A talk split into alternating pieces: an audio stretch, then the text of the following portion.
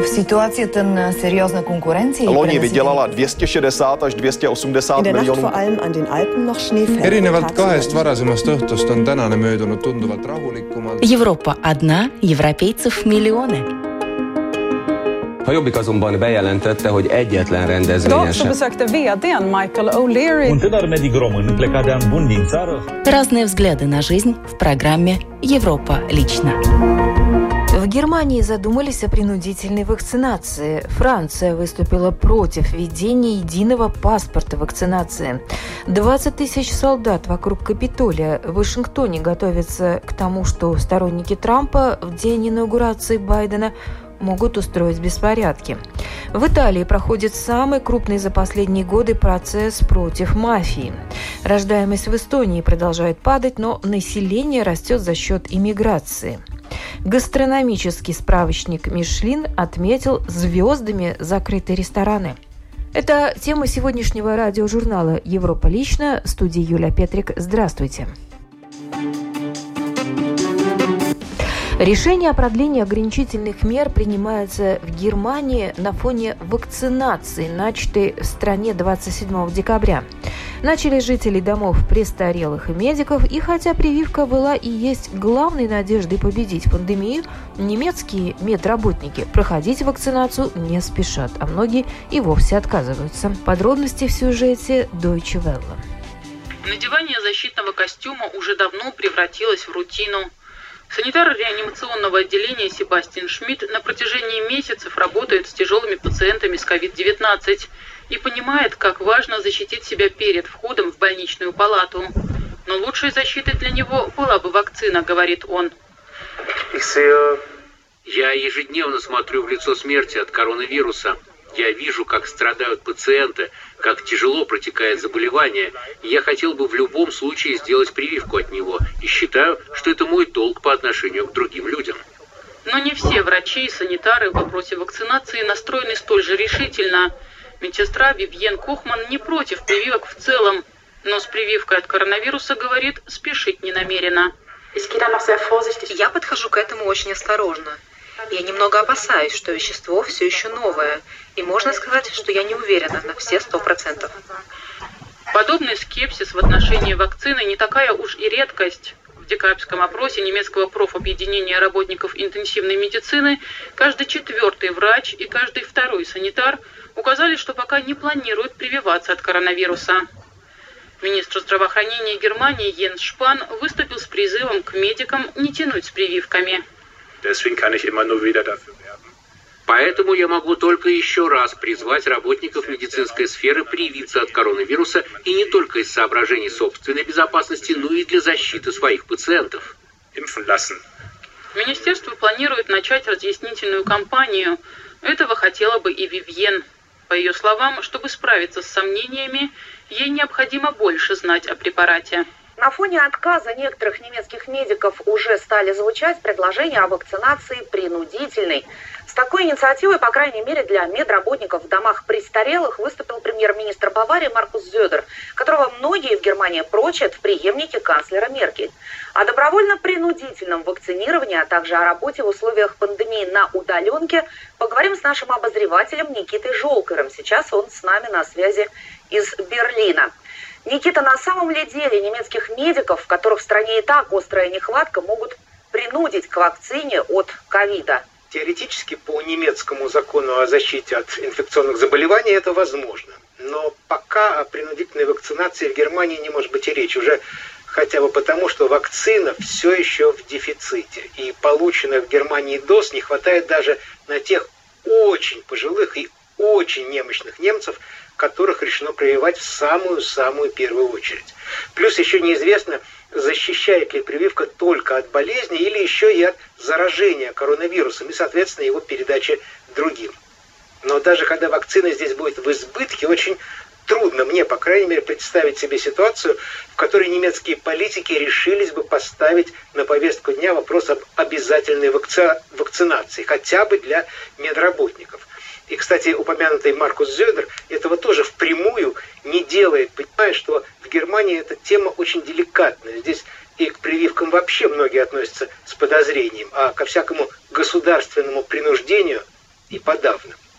Другое дело, что отказ от вакцинации может обернуться существенными ну, проблемами, а согласие на нее, наоборот, привилегиями.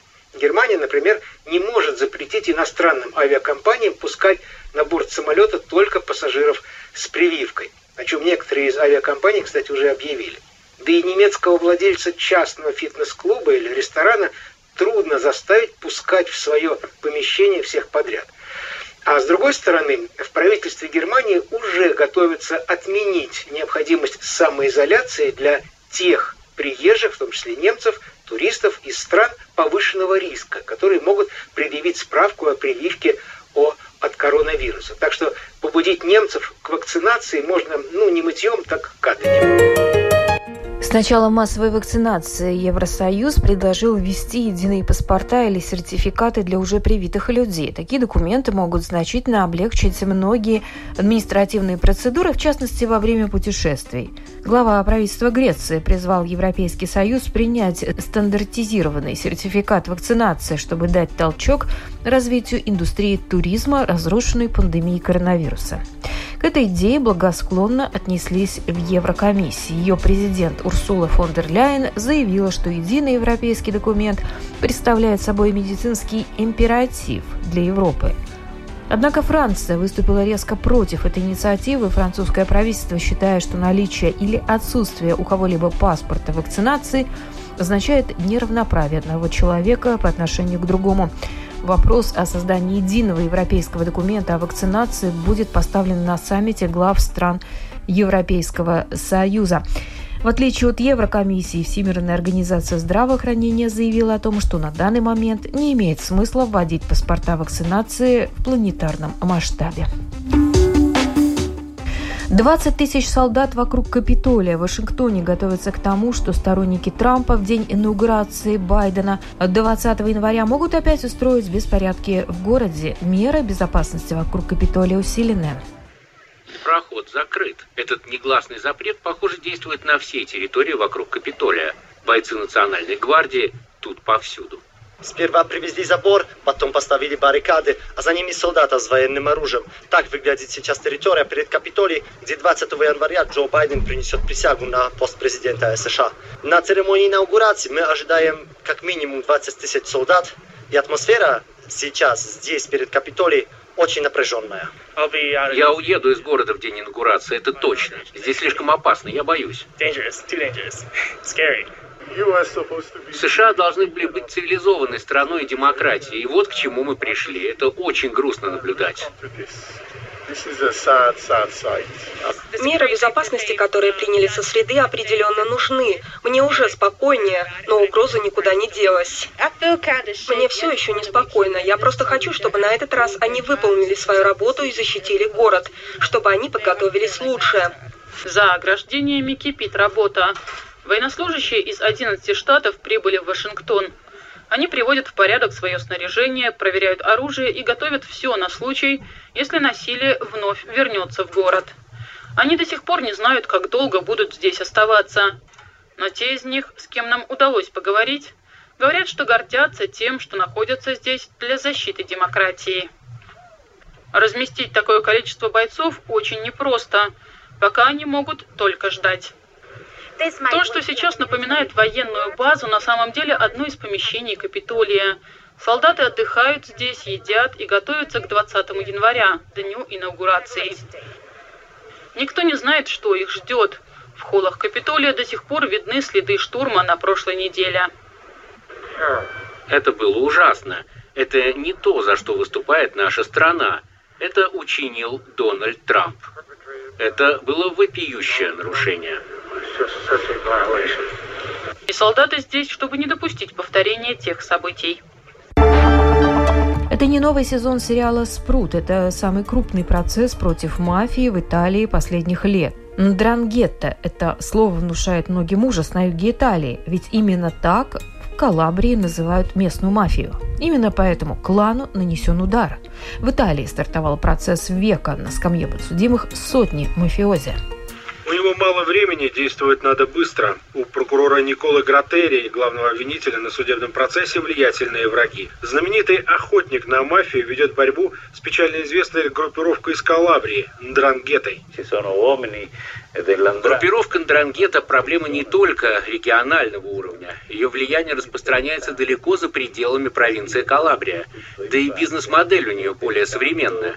Кровавые бандитские войны давно позади. Сегодня высоко котируется экономическая преступность.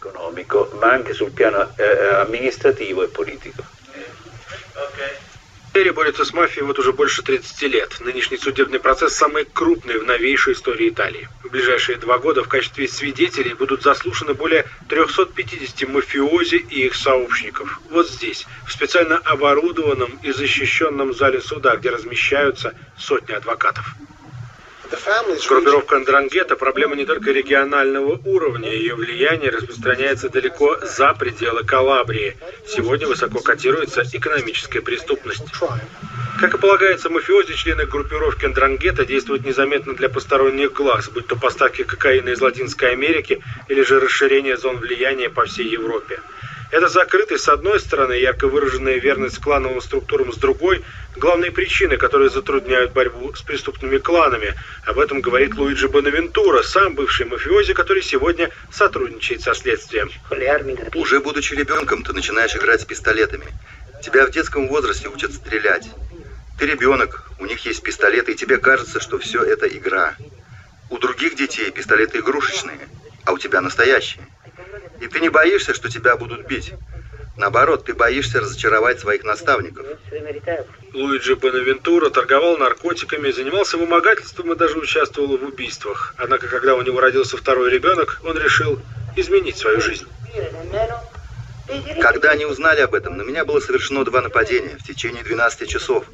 В первом случае я смог скрыться, во втором я был вооружен и смог открыть ответный огонь, ранив при этом троих. Убить меня они пытались несколько раз. Они подожгли магазин моей жены. Луиджи Бонавентура помог следствию найти и арестовать сотни участников мафиозных группировок. Он позитивно оценивает работу таких прокуроров, как Гратери. Сам главный обвинитель находится под круглосуточной охраной, и неспроста. Люди из Дрангеты прекрасно понимают, что, убрав меня, они уничтожат всю проделанную нами работу и разрушат эту отличную команду следователей – но для тысяч людей, которые верят в то, что мы делаем, я являюсь последней надеждой. Это придает нам сил и мужества. Это помогает. Мы просто не можем останавливаться или оглядываться на утраты. Если я брошу все, я буду чувствовать себя трусом. Этот судебный процесс вряд ли сможет полностью высвободить Калабрию с крепких объятий мафии, но это настоящий шанс привлечь внимание к миллионам пострадавших, причем и далеко за пределами Италии.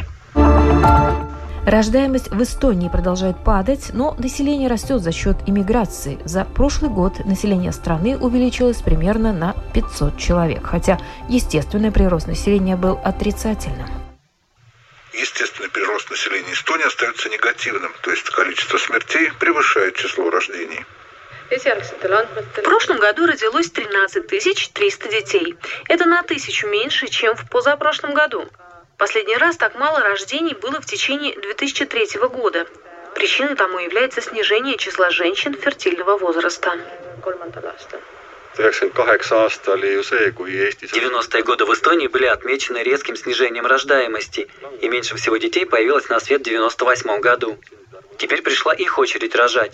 Но поскольку это поколение немногочисленное, можно предположить, что число новорожденных еще лет 10 тоже будет меньше обычного. И тем не менее население страны в прошлом году выросло, хотя и не намного, на полтысячи человек. Произошло это благодаря иммиграции. Последние шесть лет число приезжающих в Эстонию превышает число покидающих страну.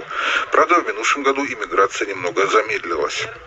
По первоначальным данным, на жительство в Эстонию прибыло чуть более 10 тысяч человек, а уехало чуть больше 7 тысяч. В позапрошлом году при таком же числе уехавших зарегистрированная миграция была больше. В Эстонию приехало 12 тысяч человек. Не исключено, что на желание людей работать и жить за границей могли повлиять ограничения, действовавшие из-за пандемии большую часть прошлого года. Более детальные данные о том, в каких уездах население выросло, а в каких уменьшилось, Департамент статистики обещает обнародовать в мае. Закажите себе обед на дом, и мы накормим ваших бабушку, дедушку или мать-одиночку бесплатно, призывают инициаторы компании «Порадуй обедом» в Чехии. Благодаря инициативе удалось развести нуждающимся около 20 тысяч бесплатных обедов, а также привлечь внимание ряда трудовых коллективов и компаний к волонтерству в долгосрочной перспективе. Кризисная ситуация, усугубившая положение ряда одиноких и социально менее защищенных слоев населения в начале эпидемии коронавируса, подталкивает к поиску новых возможностей. Несколько новых программ инициировала и Люция Гиблерова, продолжившая организовывать благотворительные завтраки. Позже оказалось, что еще важнее обеспечить нуждающихся хотя бы раз в день горячей пищей, и место завтраков в начале эпидемии коронавируса заняли обеды. Благодаря инициативе Breakfast Story удалось развести пожилым людям и родителям-одиночкам около 20 тысяч бесплатных обедов, а также привлечь внимание ряда трудовых коллективов к волонтерству в долгосрочной перспективе. Гиблерова удостоилась за свой проект премии Виабона Award – Tuhle platformu jsem založila v únoru 2020. Я запустила эту платформу в феврале 2020 года. Название Breakfast Story «История завтраков» было подобрано потому, что изначально у нас было намерение развозить социальные корпоративные завтраки различным компаниям и учреждениям. Однако все пошло немного иначе. Из 16 марта мы в сотрудничестве со столовой «Бездомные поварихи», одним из предприятий, с которым мы поддерживаем связь, запустили в течение двух дней кампанию «Почешь обеда» порадую обедом. Мы начали готовить еду, не ожидая, что нам кто-то будет за это платить. Поэтому все деньги, которые нам удается собрать, мы жертвуем социальным предприятием в Праге, который охватывает эта компания. Мы оказываем помощь пожилым людям и родителям-одиночкам, оказавшимся в затруднительной жизненной ситуации. samoživitelům v tísnivých uh. Můžu říct, že jsem neustále překvapená, pro jaké klienty jsme на podzim. Я могу сказать, что меня постоянно удивляет, какие клиенты проявили осенью интерес к такого рода завтракам и обедам. Мы готовили обеды для посольства Германии в Праге, а также для встречи 28 послов, которые принимал немецкий посол. В это меню мы включили веганский фаршированный перец. Среди заказчиков оказался также Ян Янаушек, главврач детского кардиоцентра Пражской больницы Мотол, крупнейшего в стране медицинского учреждения. Профессор заказал у нас завтрак в качестве предрождественского сюрприза и знака благодарности своему персоналу для четырех или пяти больничных отделений. Заказывают у нас еду и такие компании, как Шкода Ауто или Porsche. Мы также готовим для представителей брендов которые также далеки от бездомных женщин, как и Земля от Плутона. Для меня это означает поиск связи между двумя разными мирами. Мне нравится соединять два этих мира. Двух свету teď, když jsme dělali statistiku ke konci roku, когда мы собирали статистику к концу минувшего года, в нашей базе было зарегистрировано 2450 адресов доставки. Но это, конечно, не значит, что мы доставляли только столь, такое количество обедов. Для меня важна долгосрочная помощь. У нас не было случая, чтобы мы предоставляли бесплатный обед кому-то только один раз. Это всегда происходит в течение нескольких месяцев. На сегодняшний день мы развезли около 20 тысяч тысяч бесплатных обедов. Наш рекорд в этом плане составляет 250 обедов в день, но обычно число колеблется от 80 до 100. To pohybuje 80 až 100 obědů denně. Гастрономический гид Мишлин обнародовал новый список звездных ресторанов Франции. Издание 2021 года уникальное. С марта 2020 года Французские рестораны по правительственному распоряжению в течение почти шести месяцев были закрыты в связи с эпидемией COVID-19. Церемония награждения проходила в понедельник, 18 января, на Эйфелевой башне и транслировалась в социальных сетях.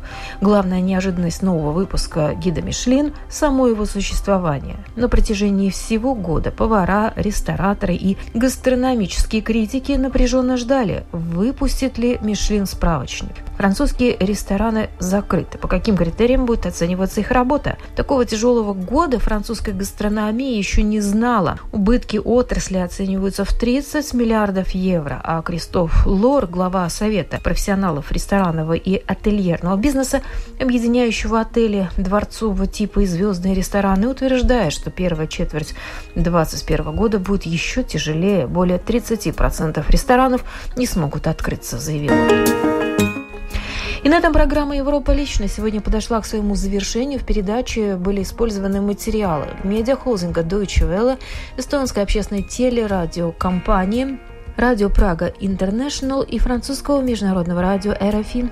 В студии была Юлия Петрик. Встретимся на будущей неделе с новыми событиями.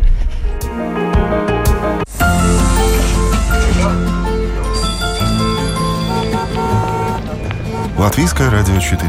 С вами в Риге и Юрмале на 107,7 FM.